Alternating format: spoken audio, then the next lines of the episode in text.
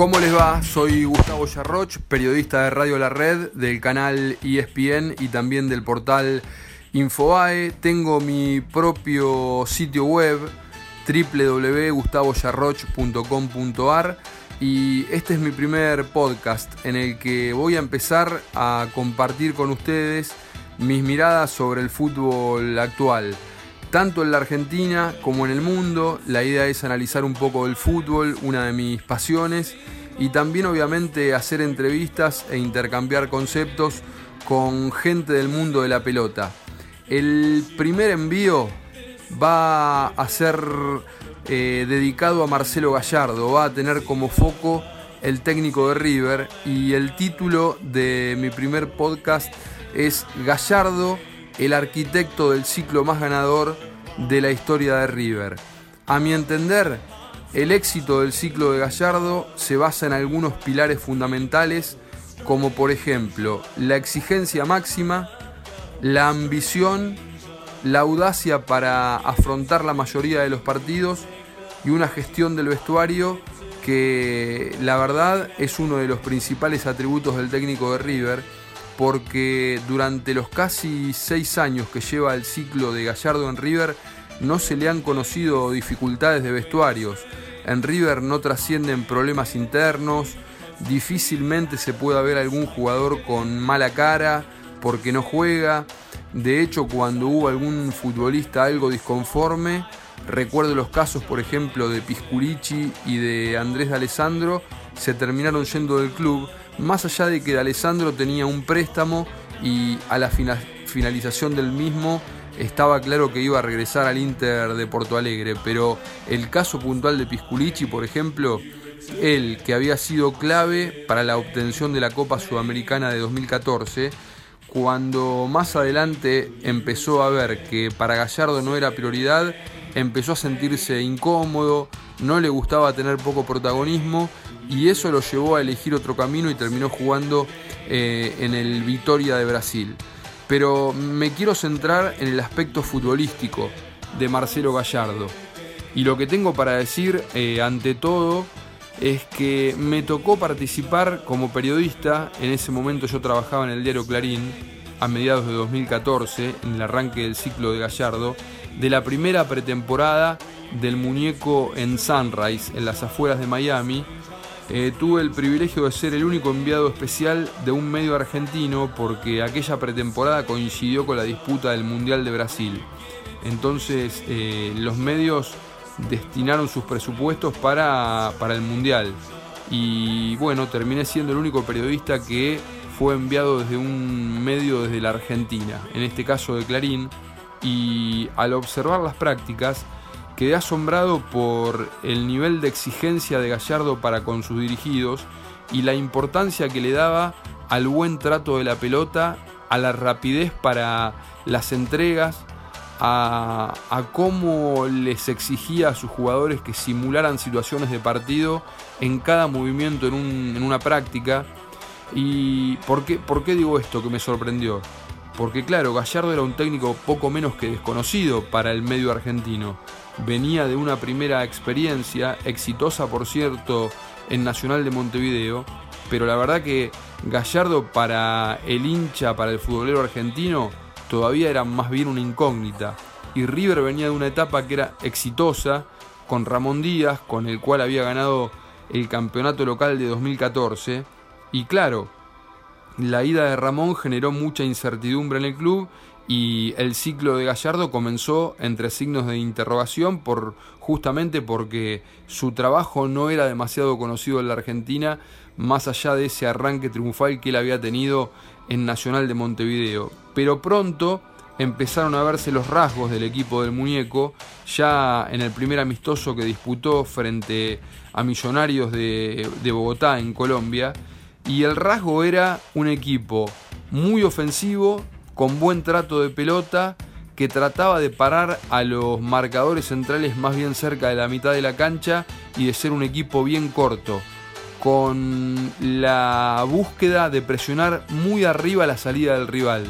Ese River era un equipo muy agresivo que trataba de recuperar el balón bien alto y de ir directo hacia el arco rival, es decir, un equipo que no siempre buscaba eh, armar sus ataques con demasiada elaboración de juego, sino que recuperaba alto y directamente trataba de ser vertical para llegar rápido a posiciones de gol. Para mi gusto, el arranque del ciclo de Gallardo y los primeros seis partidos, siete del muñeco como técnico, fueron los momentos en los que River entregó un mejor fútbol en todo el ciclo del muñeco. Fue aquel comienzo del campeonato local de 2014, hasta que en la séptima fecha del campeonato Matías Craneviter se lesionó en una de sus rodillas contra Independiente y a partir de entonces el nivel futbolístico del equipo dejó, eh, en todo caso empezó a bajar su nivel. Pero hasta ese partido puntual con Independiente, River era un equipo que tenía una circulación de pelota muy pero muy buena, que jugaba con una intensidad física poco frecuente para el fútbol argentino y que realmente llenaba los ojos del imparcial, porque era un equipo que ganaba sus partidos, pero a su vez no dejaba de tener eh, un sentido estético del juego muy pero muy importante. Era un equipo al que daba gusto ver y que a partir de la lesión de Craneviter empezó a bajar progresivamente su nivel de juego, aunque en ningún momento dejó de ser competitivo. Y justamente este rasgo, el de ser competitivo, me parece que es el que logró mantener Gallardo durante todo su ciclo, que hasta ahora lleva nada menos que la obtención de 11 títulos, 7 a nivel internacional con 4 copas nacionales en el medio, 3 copas argentinas y la Supercopa Argentina que River le ganó a Boca en marzo de 2018, eh, el año junto a 1986, el año más glorioso de la historia de River, porque justamente en 2018 River le ganó nada menos que dos finales mano a mano a Boca. Aquella de marzo de la Supercopa Argentina en Mendoza y obviamente la de diciembre frente a Boca en el Bernabéu, en, en la cancha del Real Madrid, en la final de la Copa Libertadores que terminó 3 a 1 para el equipo de Gallardo aquel 9 de diciembre. Pero volviendo al rasgo que creo yo caracterizó al ciclo de Gallardo hasta ahora, es la competitividad de los equipos del muñeco. River jugó bien muchas veces, no tan bien otras, e, incluso hasta jugó decididamente mal en algunos tramos del ciclo del muñeco, pero en ningún momento dejó de ser un equipo competitivo. Hasta se puede decir que los equipos de Gallardo compitieron mejor de lo que jugaron. Si vos haces un resumen general o una suerte de balance del, ciclo del muñeco. Con esto obviamente no quiero restarle méritos futbolísticos porque ya el hecho de ser competitivo durante seis años en un fútbol eh, y en un medio tan desgastante como el argentino me parece un mérito gigantesco. Fuera de eso, Gallardo es un entrenador que le da mucha importancia a las formas. Para Gallardo el camino elegido es tan importante como la búsqueda del resultado, aunque más de una vez yo entiendo que el muñeco también tiene un costado pragmático. ¿Qué quiero decir con esto? Que en algunas circunstancias muy pero muy puntuales, Gallardo no se casó ni con su idea ni con esquemas tácticos definidos, sino con lo que él entendía que era lo mejor para River. Ejemplo, cuando para enfrentar a Boca en los octavos de final de la Copa Libertadores 2015, aquella serie que quedó inconclusa por la agresión con gas pimienta que sufrieron los jugadores de River y que luego la Conmebol terminó dándole a River la clasificación, descalificando a Boca de esa competencia por aquel ataque eh, al volver del, del entretiempo los futbolistas de River. En aquel momento Gallardo decidió superpoblar la mitad de la cancha con Craneviter y Poncio como doble 5 y apelar a un juego más friccionado. Entendía Gallardo que Boca era superior en lo futbolístico y quiso equipararlo con un doble 5 y también proponiéndole a Boca un juego friccionado, de pierna fuerte, quizás al límite del reglamento. Le terminó saliendo bien en aquel momento porque River se impuso 1 a 0 en el Monumental y en la revancha en la Bombonera hasta que se jugó el primer tiempo, River controló el, desarrollo psicológicamente y también futbolísticamente porque le impidió a Boca prácticamente generarle peligro durante aquellos 45 minutos iniciales. Otro ejemplo del rasgo eh, pragmático que a veces suele tener Gallardo se dio a principios de 2020. ¿Por qué digo esto? Porque en el amistoso que River jugó contra Nacional de Montevideo, Gallardo probó con una fórmula en la mitad de la cancha en la que estuvieron Enzo Pérez en el eje como volante tapón y por delante de Enzo Nacho Fernández estuvo también Cristian Ferreira y Juan Fernando Quintero. Esto es porque Nicolás de la Cruz estaba suspendido para el partido que debía jugar River en el arranque del año, el primer oficial del año contra Independiente, y quiso probar con Juanfer y con Ferreira y sin de la Cruz pensando ya en el primer partido oficial. ¿Qué ocurrió? River no tuvo equilibrio en la mitad de la cancha el nivel futbolístico de Juanfer y de Ferreira estuvo muy por debajo de las expectativas del entrenador. Y entonces, ¿qué hizo Gallardo para ir a Avellaneda unos días después? Bueno, optó por priorizar que el equipo tuviera equilibrio en la mitad de la cancha, que estuviera mejor armado, que no quedara tan frágil atrás como había quedado en ese amistoso frente a Nacional de Montevideo, en el que River sufrió cuatro goles. Entonces, ¿qué, qué hizo? Puso una línea de tres marcadores centrales compuesta en ese momento por Paulo Díaz, Robert Rojas y Javier Pinola. Esto fue porque Martínez Cuarta, al igual que De la Cruz, debía una fecha de suspensión. Y para ir a Avellaneda, modificó aquel pensamiento de que convivieran Cristian Ferreira con Juanfer Quintero y con Nacho Fernández y puso a Leonardo Poncio como eje en la mitad de la cancha, como volante tapón lo adelantó unos metros y lo puso como interior izquierdo a Enzo Pérez. Nacho Fernández fue el interior por, por la derecha y así conformó la mitad de la cancha sin la presencia obviamente de De la Cruz. Lo que hizo fue también subir a la mitad de la cancha a Montiel y a Milton Casco, con lo cual el esquema del equipo terminó siendo un 3 5-2 ese día,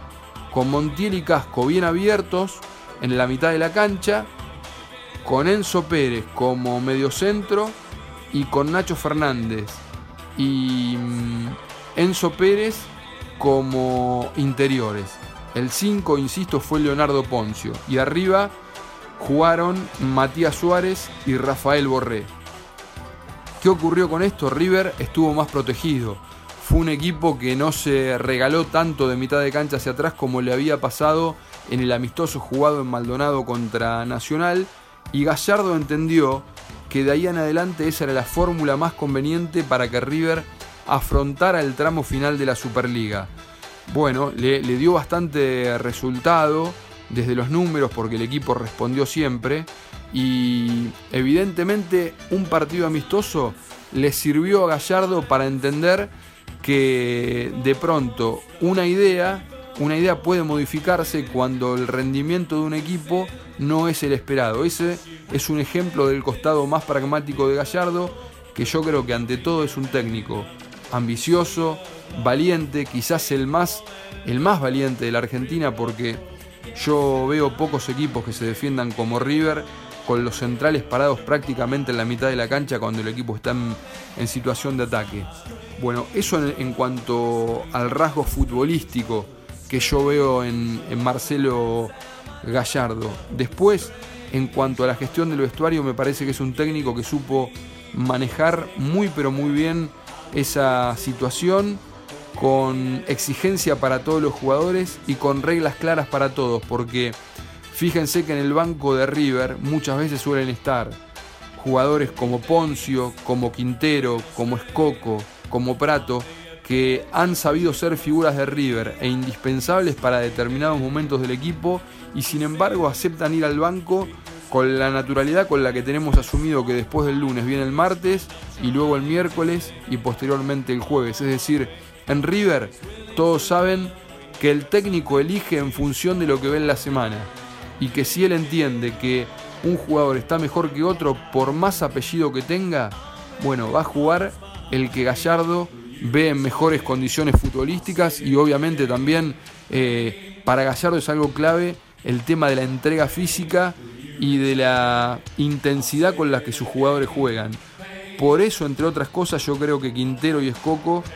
suelen ser suplentes en el último tiempo más que lo que son titulares, aunque Escoco en algún tramo del ciclo de Gallardo, más precisamente cuando Lucas Salario se fue al Bayer Leverkusen, supo ser titular y una pieza clave del equipo, eh, convirtiendo una gran cantidad de goles a punto de que Escoco es uno de los tres goleadores principales del ciclo de Gallardo junto al propio Alario y a Rafael Santos Borré. A grandes rasgos, esta es mi mirada sobre el ciclo de Marcelo Gallardo. En breve continuamos con el segundo envío, con el segundo podcast en mis redes sociales y también en mi canal de YouTube. Los espero y gracias por estar.